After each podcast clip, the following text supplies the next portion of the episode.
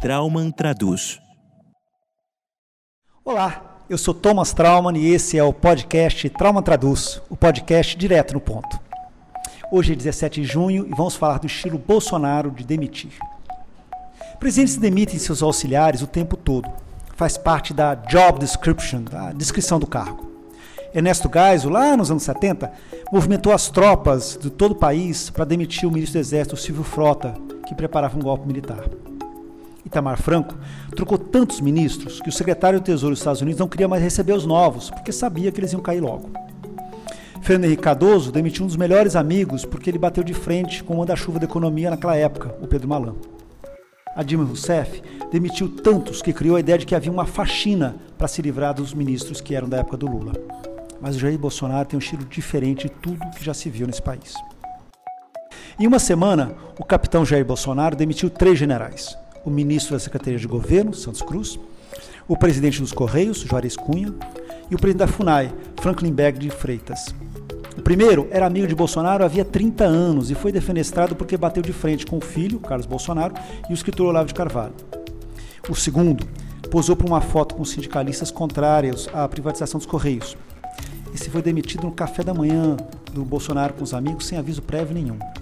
O terceiro, o presidente da FUNAI, ele era criticado pelos defensores da ideia de alugar terras indígenas para exploração de minério e plantação de soja e arroz.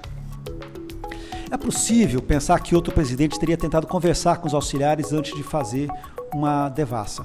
Bolsonaro não, degolou todo mundo de uma vez só. O caso que ocupou os jornais dessa semana foi de Joaquim Levy, presidente do BNDES. O presidente Jair Bolsonaro acredita piamente que existe uma caixa preta no BNDES. O que seria essa caixa preta? Seria a comprovação de que houve corrupção nos empréstimos do banco para as empreiteiras com contratos em Cuba, Venezuela e países da África. O problema é que no governo Temer, três presidentes do BNDES tentaram, investigaram e não conseguiram comprovar a existência dessa tal caixa preta.